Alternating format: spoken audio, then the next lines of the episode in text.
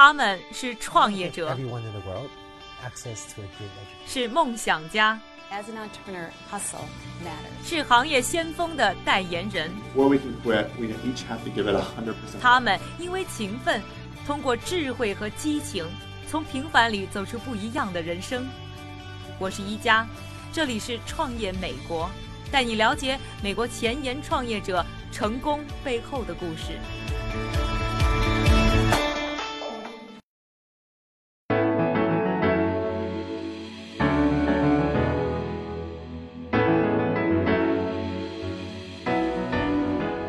欢迎收听《创业美国》第五季，我是一加。上期节目呢，我们介绍了消费升级热潮当中脱颖而出的蓝光过滤护目镜公司 Felix Gray 的产品。今天我们的节目呢，将继续呢了解这家公司，去看一看这家公司有什么样创业成长的故事。Felix Gray 的产品做得如此专业，让人很难想象出自两个完全不懂眼镜的创始人之手。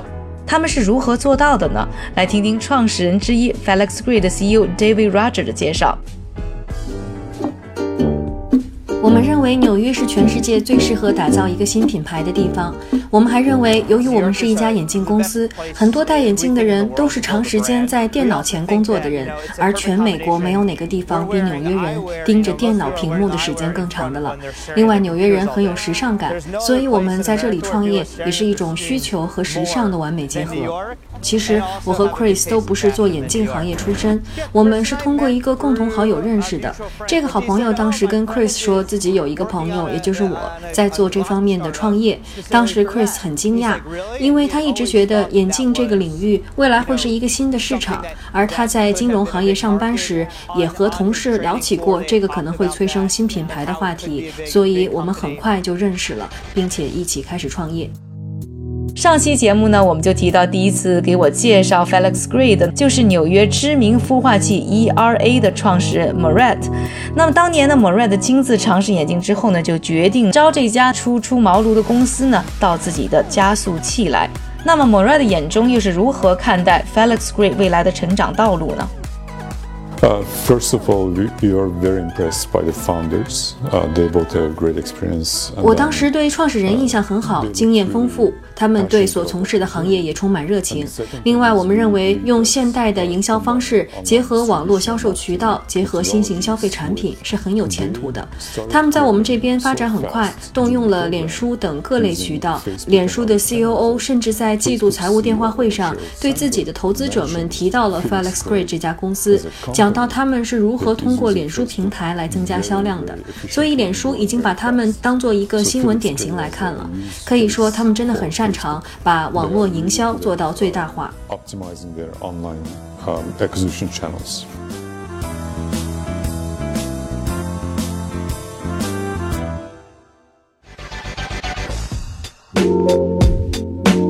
现在这个年代，一个新的硬件产品出炉之后，想要爆火。有一个很多人都会选择的平台就是众筹。当年的 Felix Gray 的两个创始人呢，也有过类似的思路，但是呢，他们的众筹却没有他们期待的那么成功。那么对于一个新产品来说，除了众筹，还有没有别的一举成名的方式呢？我们当时营销的第一步原本是众筹，众筹能够快速帮我们认清这件事到底能不能做成。通过众筹，我们的确获得了一笔小的启动资金，足以帮助我们填补早期最低的订单要求。但我并不认为这次众筹算是特别成功。我们融来的钱并不多，只有两万美元。我认为原因是当时有很多的细节我们还没有敲定，还不知道供应商会是谁。我认为对于有实体产品的公司来说，众筹还是很有用的，但是公司在众筹时的方向和时间点一定要明确。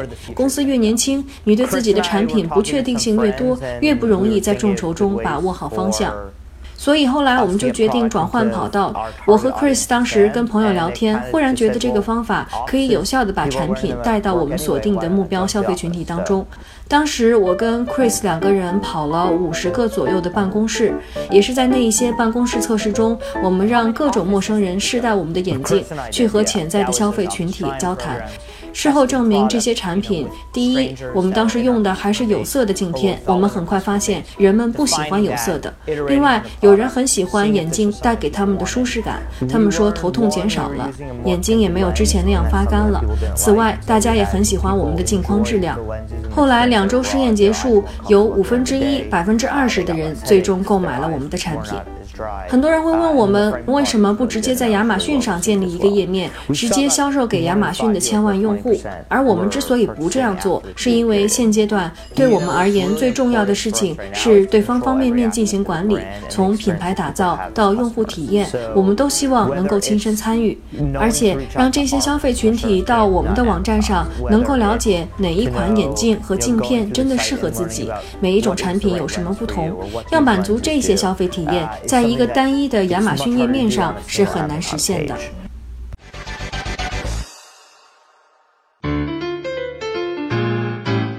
眼镜行业流行这么一句话：二十元的眼镜，两百元卖给你是讲人情，三百元卖给你是讲交情，四百元卖给你那就是讲行情。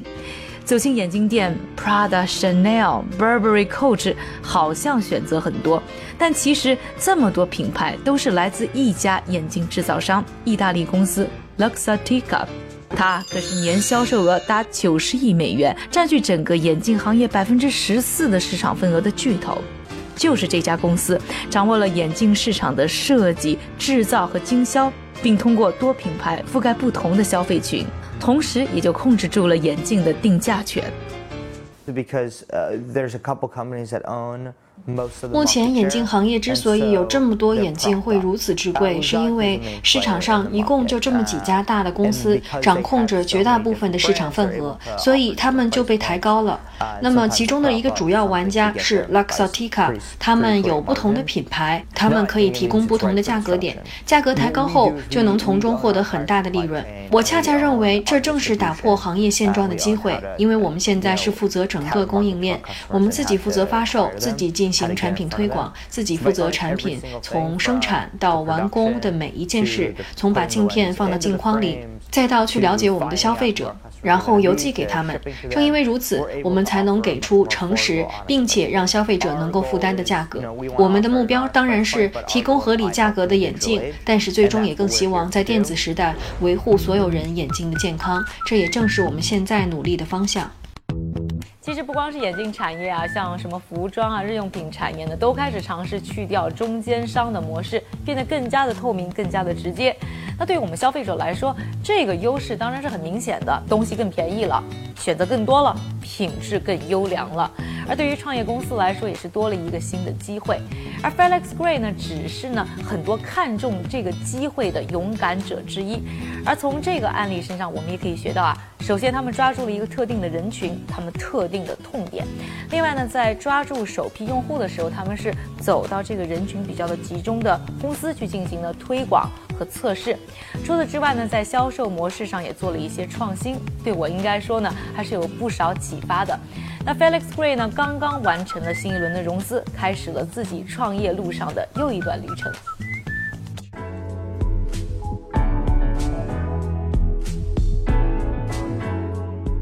想要看看 Felix Gray 眼镜到底长什么样的朋友呢？欢迎收看我们的视频节目。想要了解收看方法。欢迎关注我们的微信号“创业美国”。另外呢，还要隆重介绍一下呢，我在喜马拉雅另外一档新节目《十大顶尖富豪每日阅读》。喜欢创业美国、对财富和创新感兴趣的朋友一定不要错过。感谢各位的收听，我是宜佳，下期创业美国我们再见。